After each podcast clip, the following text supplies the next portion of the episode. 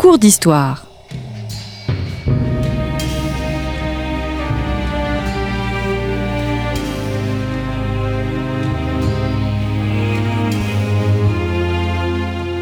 On retrouve Christophe Dickès. Chers auditeurs, bonjour, bonjour à toutes et à tous. Merci pour votre fidélité à Storia Voce. Nous vous rappelons que ce podcast vous est offert par le magazine Histoire et Civilisation. Vous pouvez vous abonner à notre revue à partir d'un euro par mois en vous rendant sur le site internet histoire et civilisation.com. Marie Favreau, bonjour. Bonjour. Merci euh, d'être revenu à notre micro. Vous êtes maître de conférence à Nanterre. Vous venez de publier un magistral la Horde, comment les Mongols ont changé le monde, un ouvrage paru euh, aux éditions Perrin. Je vous ai reçu il y a deux semaines pour la première partie de notre série consacrée au monde mongol. Vous avez présenté le nouveau regard historiographique que l'on porte sur euh, cet univers mongol. Dans une deuxième partie, la semaine dernière, nous avons évoqué le grand échange mongol. On préférera l'expression de grand échange mongol plutôt que de Pax Mongolica. Et enfin, aujourd'hui, nous allons euh, nous plonger, euh, nous allons plutôt sillonner cette route du Nord, la route mongole du Nord, ou l'apogée d'un empire. Le début du XIVe siècle, c'est véritablement l'apogée de ce grand échange mongol?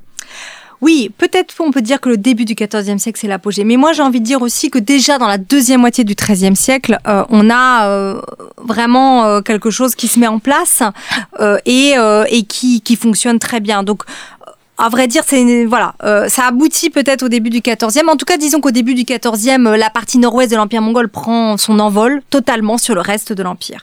Ça, c'est vrai. Mais euh, mais sinon, c'est un processus qui évidemment prend des, des, siècles, enfin des siècles, en tout cas des années et un siècle et demi, je dirais. Oui. Alors, vous expliquez dans votre ouvrage qu'il existe trois grandes routes dans l'empire mongol la route du sud, par terre et par mer, celle du nord qui est plus verticale, et enfin la route sibérienne qui est euh, la moins connue. Des trois, vous expliquez que c'est celle du nord qui est la plus sûre. C'est ce qui donne au fond la prospérité à la région? Bah, Oui, en fait, c'est ce que disent les marchands. C'est-à-dire qu'on a des manuels euh, de, euh, écrits pour les marchands et en fait sur la, foi de témoignages de marchands, en particulier occidentaux, qui racontent comment bah, finalement ils essaient les différents itinéraires et comment ils trouvent que, bah oui, clairement, la route qu'ils appellent du nord, c'est-à-dire une route plutôt terrestre et fluviale, pas une route maritime, euh, euh, est la plus sûre. Donc c'est une route qui va, en gros, hein, vous voyez, de ce qui est, euh, par exemple, Venise ou Gênes aujourd'hui, en passant par euh, euh, la, la, Crimée, la mer Noire, jusqu'à le sud de la Russie, la, le, la ville d'Astrakhan, par exemple, aujourd'hui, était une étape importante, et puis qui allait ensuite à travers l'Asie centrale jusque vers la Chine c'était une route euh, vraiment, vous voyez, principalement caravanière.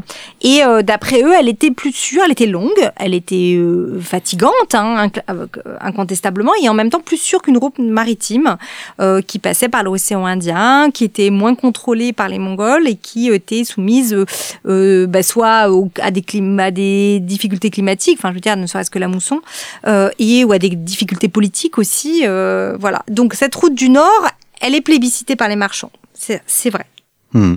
Est-ce qu'il faut euh, réserver euh, l'expression route de la soie aux échanges est-ouest, euh, ou bien la route de la soie, au fond, concerne cet axe nord-sud?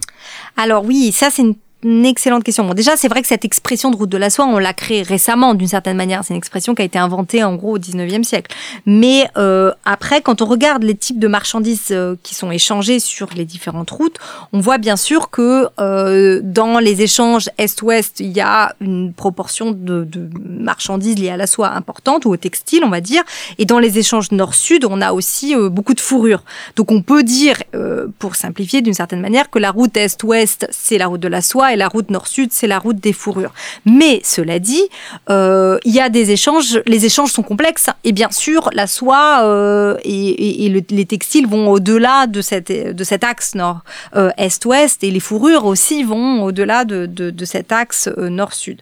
maintenant, ce que je trouvais intéressant quand on travaille sur la partie nord-ouest de l'Empire mongol, que j'appelle la Horde, hein, c'est que ils sont carrefour de ces deux routes. Donc ils sont à la fois, ils reçoivent les soies et, les, ils sont là pour voir comment elles sont dispatchées et en même temps ils reçoivent aussi les fourrures, les contrôles euh, et ils bénéficient de leur euh, voilà de, de, de, de ce marché-là également.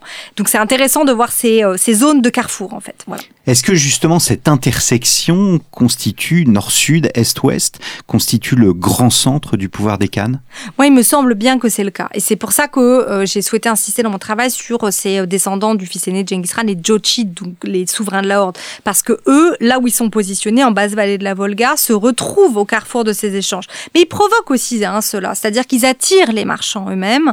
Ils sont capables de montrer que, à leur cours nomade, si les marchands viennent, ils auront un très bon prix pour leurs marchandises, d'une part, mais qu'aussi on leur remboursera les frais de transport, qui, est un peu une des grandes questions qui angoisse beaucoup les marchands, souvent. C'est-à-dire qu'ils disent, bon, bah voilà, on sait à peu près combien on va vendre nos marchandises, mais on sait pas très bien combien ça va nous coûter en frais de transport. Euh, et donc, c'est vraiment, c'est toujours cet élément-là qui est, qu'on retrouve hein, dans les manuels qui, euh, que les, les banquiers produisent pour euh, conseiller les marchands. On retrouve ça souvent, cette, cette inquiétude. Et les souverains mongols le comprennent très bien. Ils disent, bah voilà, venez chez nous, et ben, on vous remboursera les frais de, transport. Hmm. Alors la semaine dernière, nous avons évoqué le, personnage Manké Temur. Euh, cette semaine, je souhaiterais aborder un autre personnage. Là aussi, je vous prie de m'excuser pour la prononciation si elle est mauvaise. Ozbek Khan, euh, qui se place en quelque sorte dans le sillage de Manké Temur. Sa politique est-elle aussi pacifique que celle de son prédécesseur? Alors, oui, Ouzbek, c'est effectivement un très grand souverain de la Horde, un très grand souverain euh, euh, du lignage du fils aîné de Genghis Khan. Euh, et il n'est pas aussi pacifique, certainement pas. D'une certaine façon, on peut dire qu'il est même assez, assez expansionniste dans ses vues. C'est un souverain qui a rejoué un rôle important dans l'islamisation hein, de ce qu'est la Russie aujourd'hui, parce que lui-même avait choisi l'islam comme religion et l'a porté, a porté les communautés religieuses. Mais en fait, c'est aussi un souverain qui s'est ouvert énormément aux communautés chrétiennes, qui a échangé avec la papauté, etc. Donc c'est un souverain qui voulait de toute façon porter sa diplomatie au loin, euh, clairement. C'est un souverain qui a, qui a compté parce qu'il a régné, euh, il a régné vraiment longtemps. On sait qu'il il a régné jusque dans les années euh, quasiment 1340. Donc c'est euh, une, grosse génération, un 30 ans de règne, on va dire. Donc c'est énorme euh, comme durée et il a imposé un peu bah, son dynamisme, aussi son autorité de souverain à cette partie nord-ouest de l'empire mongol. Il a limité toutes les comment dire tout ce qui était éléments un peu peut-être démocratiques dans le sens où chez les Mongols, vous savez, il y a une assemblée qui se réunit pour élire le souverain ou pour confirmer l'élection du souverain. Donc il y a euh, ces éléments de pouvoir collectif qui sont très très importants. Lui a été un des premiers à vraiment tout fait, enfin, il a tout fait pour essayer de réduire hein, euh, la portée de, de, de ces assemblées. Donc, d'une certaine manière, il est autoritaire de ce, de ce point de vue. Donc, on peut voir, ce qui est intéressant, c'est que ce souverain ouzbek qui a régné dans la première moitié du XIVe siècle, il est vu dans l'historiographie souvent comme euh, étant le souverain de l'apogée euh, de la Horde. Et en même temps, moi, ce que je montre dans mon travail, c'est qu'il est aussi le souverain du début d'une forme de déclin politique, en tout cas d'une moindre ouverture hein, sur le plan, euh, d'une certaine manière, on va dire, démocratique, ou en tout cas de, du pouvoir collectif, quoi, on va dire. Vous évoquez l'islam. Pourquoi l'islam? Pourquoi cette conversion? Est-ce une conversion euh, qui est, euh, on va dire, politique? Est-ce une conversion euh, religieuse, voire économique dans le cadre des relations avec euh, avec les les les, les et vous évoquiez aussi à la fin de la semaine euh, enfin la fin de l'émission de la semaine dernière vous évoquiez toute l'influence hein, qu'il pouvait y avoir dans l'actuel Irak dans l'Arabie etc Oui, alors je pense que vous avez tout à fait raison. C'est une conversion qui a tous ces, tous ces aspects-là. C'est-à-dire qu'elle est religieuse, bien sûr, elle est, mais elle est politique, elle est économique. Et c'est vrai que cette partie nord-ouest de l'Empire mongol, la Horde, c'est une partie qui a compris très vite l'importance de l'islam dans les relations avec, euh, avec le monde extérieur, bien sûr, avec euh, donc ceux qu'on appelle les Mamelouks, qui sont euh, le grand pouvoir hein, euh, après les Abbassides. Qu'est-ce qui mène le monde musulman euh, au XIIIe siècle? C'est euh, le sultanat mamelouk, qui sont donc en Égypte et en Syrie. Euh, c'est évident que le, le, fait que certains souverains euh, de la Horde aient choisi l'islam, alors ce, qui, ce que je montre bien dans mon travail, c'est que ça ne veut pas dire qu'ils euh, ils imposent cette religion par rapport aux autres. Ça ne veut pas dire qu'il y a une, une, baisse du christianisme. Le, le, christianisme reste très très important sous différentes formes. Le judaïsme reste important. Le bouddhisme compte également. Hein. Donc c'est pas un choix qu'ils imposent à leur sujet. Mais par contre, eux, ça veut dire que leurs relations avec le reste du monde musulman vont être euh, dynamisées et fortes. Être des relations intellectuelles, des relations théologiques, des relations économiques euh, importantes. Et je montre aussi que finalement ces relations avec le sultanat mamelouk, le fait qu'ils soutiennent les armées mamelouks en leur permettant d'avoir des esclaves mamelouks qui viennent des terres hein, de l'empire mongol, ben, finalement ça va permettre à l'islam de se porter extrêmement bien et de euh, s'épanouir totalement sur euh, le plan culturel, économique, tout au long du Moyen Âge, enfin de cette période du 13e, 14e, alors qu'on a souvent en tête cette idée de voilà, les Mongols, c'est la chute de Bagdad, 1258, euh, l'exécution du calife, l'islam est dans une dans d'extrêmes difficultés. Mais en fait, non, l'empire mongol vraiment va soutenir l'islamisation. Et ça, c'est une des explications.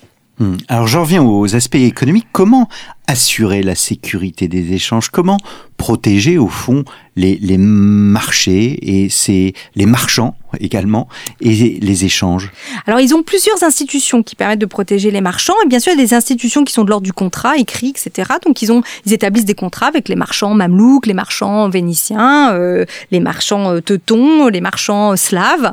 Euh, donc ils ont des contrats où ils disent dans les contrats clairement que ces marchands doivent être protégés, que leurs biens sont protégés s'ils meurent en route, que euh, on prendra pas de taxes de manière inconsidérée, etc. il y a une sorte de ils régulent les échanges à travers ces, formes de contrats écrits.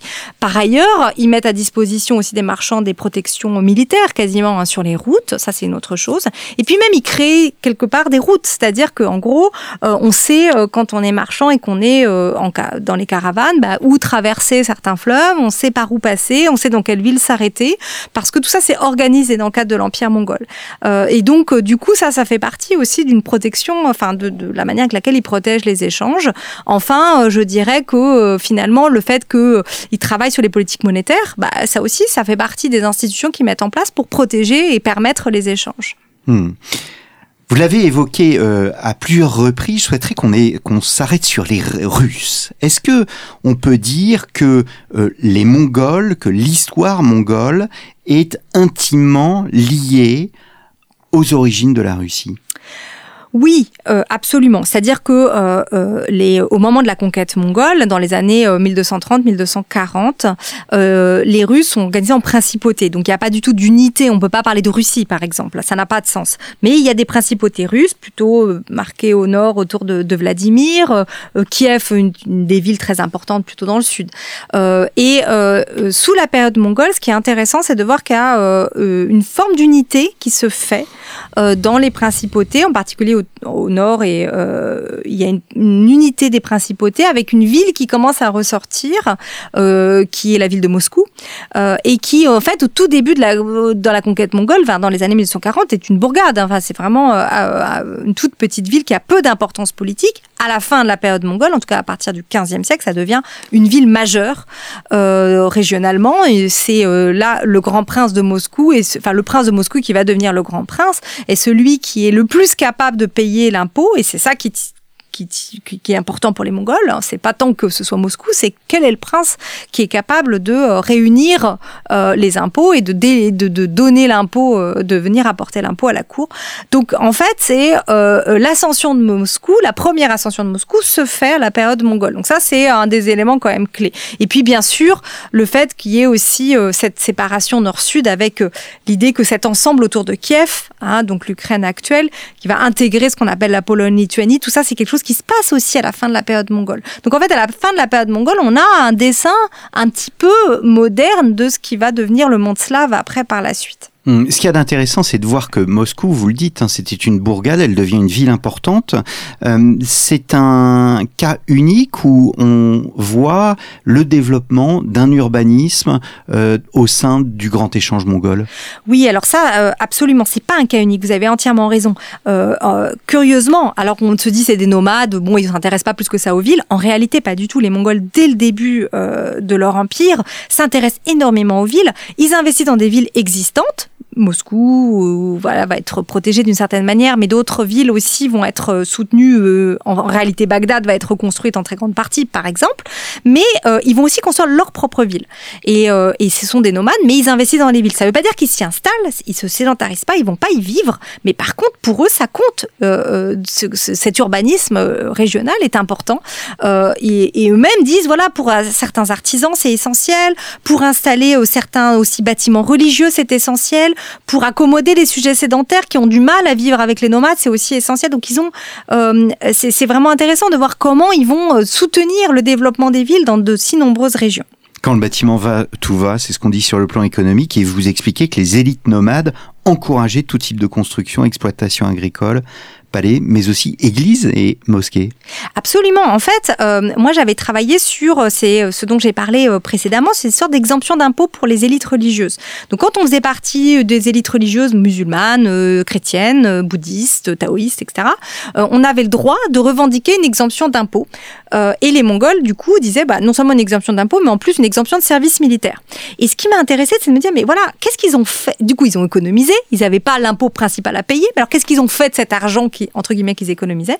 Mais en fait, ce qu'on voit partout dans l'Empire mongol, c'est que bah, qu'est-ce qu'ils ont fait? Ils ont construit des bâtiments religieux, des bâtiments religieux qui pouvaient être aussi des bâtiments d'éducation, des écoles, des bâtiments pour les soufis dans le cadre de l'islam, par exemple, des monastères hein, dans le cas chrétien, euh, mais aussi euh, des bains publics, euh, des bâtiments publics en fait. Ils ont investi dans les villes en fait, du coup, du fait de cette politique particulière d'exemption des, des taxes pour les, pour les religieux. Et, et ça permet d'expliquer pourquoi à la fin de la période période mongole, ben, en fait, on se retrouve dans une Eurasie où euh, les communautés religieuses fleurissent euh, intellectuellement, euh, culturellement, économiquement. C'est une des explications qui n'avait jamais été vraiment fournie jusque-là. Hmm. Donc paradoxalement, le monde nomade soutient la propriété foncière. Oui, alors ça c'est aussi intéressant. J'avais essayé de travailler sur des contrats euh, passés entre des communautés. Euh, mettons quelqu'un qui est issu de la communauté nomade, mettons un prince mongol et un prince ou quelqu'un issu d'une famille russe importante. Quel type de contrat ils vont faire s'ils veulent échanger une, euh, une propriété? Puisqu'ils ont une vision très différente de la propriété. Et en fait, ce qu'on remarque, c'est que finalement chacun a ses propres rituels il y a un respect finalement aussi de la religion de l'un et de l'autre, avec euh, des prestations de serment bah, dans chacun dans sa langue, en fonction de chacun de sa religion, euh, et une sorte d'accord. Euh, donc au-delà des, des différences religieuses ou des différentes pratiques du droit, au niveau, un niveau, donc c'est vraiment un niveau ce qu'on appelle impérial. Hein. On peut retrouver ça également du côté romain, c'est-à-dire cette idée que malgré toutes ces différences, quand il y a des communautés différentes qui doivent s'accorder, notamment sur la propriété ou sur la transmission d'un bien, bien en fait, on est capable d'inventer euh, une nouvelle langue euh, juridique quelque part hein, pour que tout le monde s'accorde. Hmm. donc là encore, du pragmatisme. Oui, du pragmatisme et puis des effets à long terme, puisque ces types de contrats, par exemple, cette transmission de biens, ben, c'est quelque chose qui, qui est resté par la suite. C'est des pratiques qui se sont, euh, qui ont été ancrées hein, dans, le, dans le futur, puisque euh, même à, bien après les Mongols, euh, dans les familles, on gardait à la maison des exemplaires de ces contrats, en fait, accordés à la période mongole par le souverain mongol. Et, on sait que, par exemple, en Crimée, où j'ai beaucoup travaillé, ont été conservés des contrats mongols jusqu'au 19e siècle pour prouver la propriété de euh, certains lieux, de terrains entiers. Euh, voilà. Alors, euh, vous l'avez évoqué en fin d'émission la semaine passée, je souhaiterais y revenir. vous décrivez les difficultés du régime concurrent du Sud, puisque là nous sommes au Nord. Le, régime concurrent du Sud, ce sont les îles et ces, ces, îles vont en quelque sorte entrer dans une période de décadence. Pourtant, paradoxalement, plus que une décadence, une disparition, cette disparition ne va pas profiter aux Joshides Oui, ça c'est la question très complexe de la fin de l'Empire mongol. Souvent on me dit, mais alors quand est-ce que ça s'arrête l'Empire mongol? Et c'est compliqué parce qu'en fait vous avez toutes ces régions différentes, vous avez c'est immense. Ça va de la Corée jusqu'à, il y a toute l'Asie centrale, il y a tout ce qui est l'Iran aujourd'hui, euh, l'Azerbaïdjan, on va jusqu'à la Turquie, on a, les, on a la Russie. Donc c'est immense. Et chez, toutes ces régions vont connaître des destins un petit peu différents finalement. Ce qui est sûr, c'est que les Mongols sont des gens du Nord et que les premières régions qui vont être abandonnées entre guillemets, c'est les régions du Donc c'est euh, l'Iran actuel, c'est également le sud de la Chine actuelle. C'est vraiment ces régions-là qui vont qui vont devoir abandonner politiquement. Et euh, en fait, ce qui est aussi intéressant, c'est de voir que euh, au nord, dans un premier temps, il va y avoir au début du 14e, dans la deuxième moitié du 14e, une sorte de rebond au nord. Ils vont au nord, les Mongols vont profiter du fait que bah, finalement au sud, c'est la désorganisation, la fragmentation politique, etc. Donc il y a une première phase où ils profitent de ça. Mais ensuite, ensuite, ça va entraîner une forme de décadence parce que clairement, euh, même les formes de compétition, euh, je disais, il y a une forme d'équilibre dans l'Empire mongol. Donc même quand il y a de la compétition, cette compétition, elle produit quelque chose quand même de relativement positif. Euh, c'est comme s'il y avait des forces en présence bah, qui se maintiennent du fait de la compétition aussi, etc. Et à partir du moment où il y a toute une partie au sud qui va disparaître, bah, du coup au nord, au bout d'un moment, euh, eh bien, il va y avoir euh, voilà des, difficultés. Euh, c'est l'ordre mongol qui commence à se fissurer, à être mis en question. Et puis, bon, bah ensuite, on va vers la fin du 15e et au, XVIe siècle vers un nouvel ordre mondial, hein, qui est un ordre post-mongol, mais qui hérite directement de cette période. Hmm. Eh bien, merci beaucoup Marie Favreau d'être revenue à notre micro. Donc, la Horde, comment les Mongols ont changé le monde. Votre ouvrage est paru aux éditions Perrin. Et pour ceux qui n'ont pas écouté la première et la deuxième partie de l'émission, euh, vous pouvez les retrouver dans nos archives. Donc, la première émission était consacrée à l'historiographie sur la Horde, aux grandes idées euh, qui vous permettent de découvrir ce monde. Et la deuxième émission était consacrée, elle, au grand échange mongol. Merci beaucoup, Marie Favreau. Et je vous redonne rendez-vous, chers auditeurs, la semaine prochaine pour un nouveau numéro de nos cours d'histoire.